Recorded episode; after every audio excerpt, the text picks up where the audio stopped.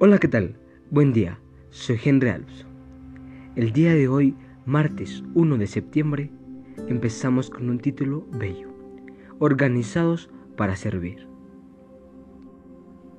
Así como el cuerpo es uno y tiene muchos miembros, y todos los miembros del cuerpo siendo muchos son solo un cuerpo, así también es Cristo.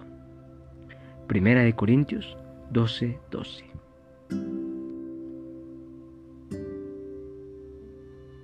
He leído 1 Corintios 12, 12 al 25, donde Pablo nos hace semejar el cuerpo como un grupo, como quien hace vernos que el cuerpo necesita de todos, todos los miembros posibles para que también pueda funcionar el otro y el otro y el otro. ¿Qué quiero decir? Que todo miembro del cuerpo es importante y que uno no es más importante que el otro, ni que el otro es menos importante. O quizá hay menos a los cuales le ponemos menos importancia, pero son los que más funcionalidades tienen y los cuales más nos ayudan. El cuerpo es algo tan bello que Cristo creó, algo que Dios hizo para nosotros y nos dice que es un templo que Él hizo, es un templo del Espíritu Santo. Y todos también sabemos de que Jesús se revela por la naturaleza y que el segundo libro de revelación es la naturaleza. Él habla por la naturaleza.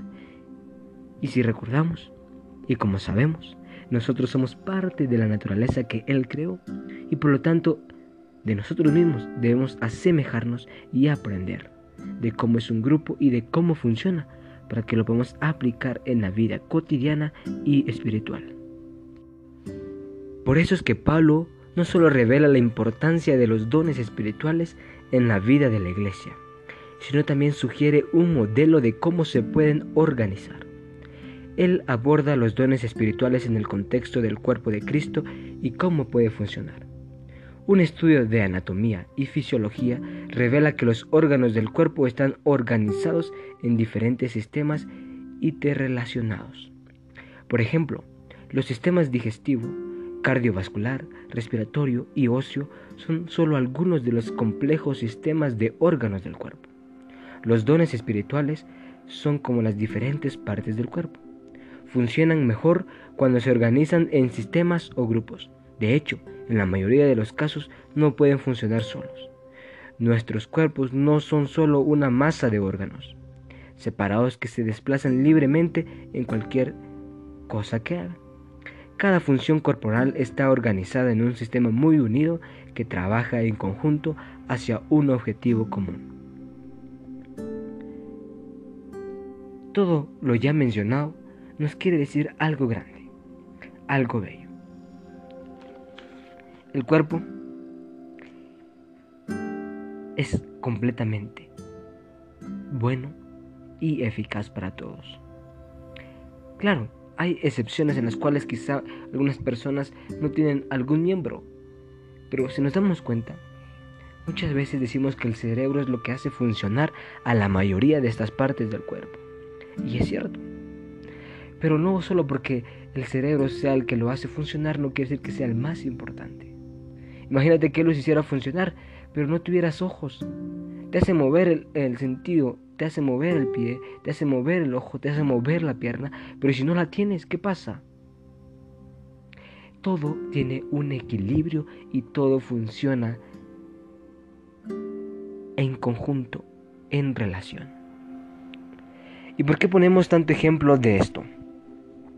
Porque en verdad es importante el que veamos que el cuerpo es una asemejanza de lo que debemos de ser y vivir en un grupo pequeño, y qué es lo que debemos de hacer para tener una relación, relación y comunión para poder estar organizados para servir. Al momento de decir organizados para servir este título de hoy, quiere decir que estemos organizados para servir al prójimo, para ir y hablar de Jesús. Por lo tanto, no creería yo que sería bueno que tú no aprendas a cómo funcionar con equidad, en comunión y en relación con varias personas. Algo importante que me llama la atención es de que Pablo dice que los miembros que menos le ponemos atención son los que más funcionan. Y un ejemplo muy grande que quizá muchas personas ponen y quizá yo ya coloqué, pero es que las pestañas, muchas las vemos y bueno, ¿para qué sirve? Ah, bueno, para que te veas más bonito, que si las tienes más grandes, te ves hermoso, que si te quizás sirven para ¿qué? de estilo nada más para que el ojo no se vea vacío, es lo que pensamos. Pero al profundizar el caso, el ojo dice que el ojo, la pestaña, ayuda al ojo a que no se contamine, ya que si por él fuera y por si las pestañas no existiesen, pues el ojo se contaminaría diariamente de miles de polvitos, micro, micropolvitos que entrarían y nuestros ojos quizás estuvieran dañadísimos. Estuvieran rojos todo el tiempo quizá o estuvieran eh, amarillos, no sé, empolvados. Pero dice que las pestañas son las que ayudan a que no entre nada de ello. Y se ven tan insignificativas. Pero así es. También en los grupos pequeños. Esos grupos que están dispuestos para poder servir hay una persona a la cual siempre vamos a ver como la que quizá menos importancia tenga. Es la que es tímida, es aquella persona que a puras penas se habla, que no estudió, que no que para ti no sabe nada.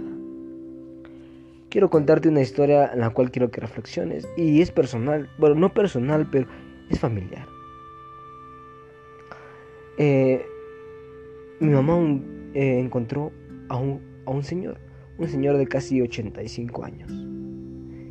Y bueno, yo lo conozco porque es vecino y él trabaja en la albañilería, él trabaja en el campo y pues pensando uno, poniéndose a reflexionar, bueno, él casi nació en 1800 y tanto y en ese entonces no había escuela, pocos estudiaban, él seguro no sabe leer.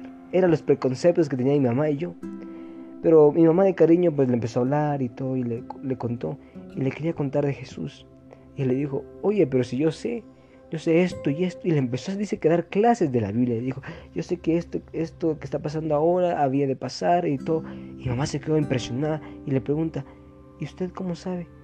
Y él dice, es que yo sé leer. ¿Sabe leer? Le pregunta mamá. Y él dice, sí, yo sé leer.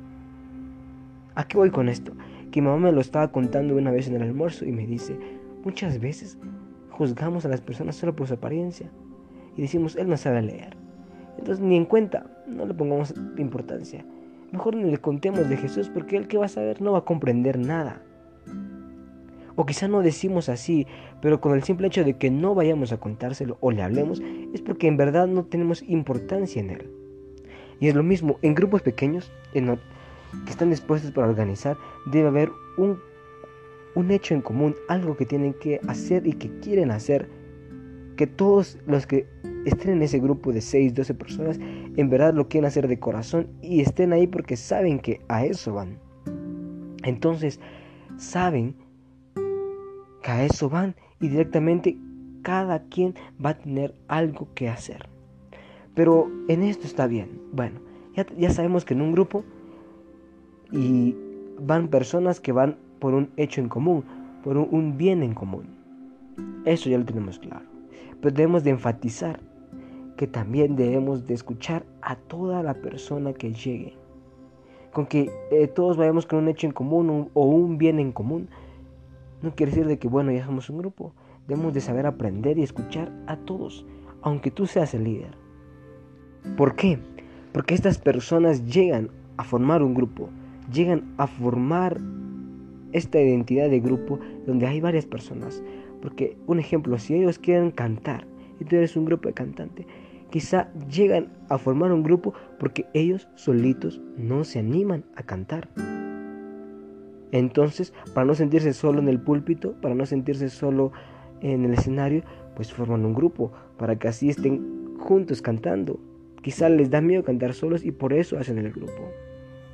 Y si tú te pones a pensar, estas personas llegan porque quieren amistad, quieren compartir los, mismos gustos que tú en ese grupo, quieren compartir lo mismo que tú, quieren hacer lo mismo que tú.